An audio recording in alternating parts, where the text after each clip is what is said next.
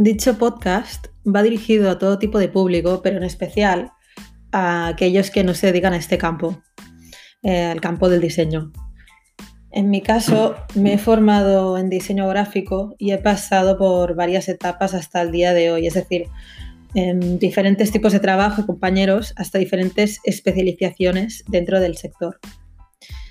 Si ya habían diseñadores antes de la revolución tecnológica, Ahora, la cantidad de diseñadores gráficos que se forman y que ya trabajan en ellos son innumerables.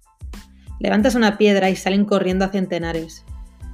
Por no hablar de la cantidad de diseño low cost, a los que se hacen llamar diseñadores gráficos porque solamente saben manipular los programas y trabajan por la mitad de tus honorarios. El diseño en todo su esplendor y en todas sus disciplinas, no solamente gráfico, sino audiovisual, interiores, moda, entre otras, es una materia no cuantificable o medible, es decir, no se puede calcular el coste de una imagen corporativo como quien calcula el coste de tres manzanas y dos bandejas de pollo. Pero sí se puede medir por el impacto que genera en tu marca o negocio cuando hablan de ella.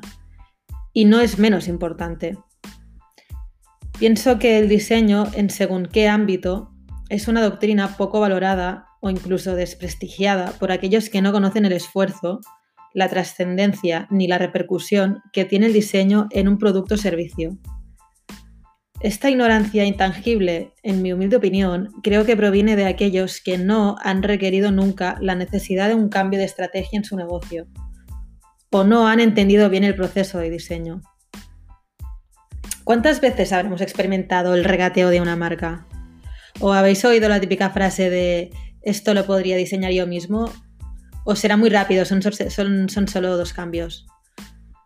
No estamos en un mercado donde se compran tres logos al precio de uno. No existen las rebajas del 50% por navidades ni los intercambios por especies.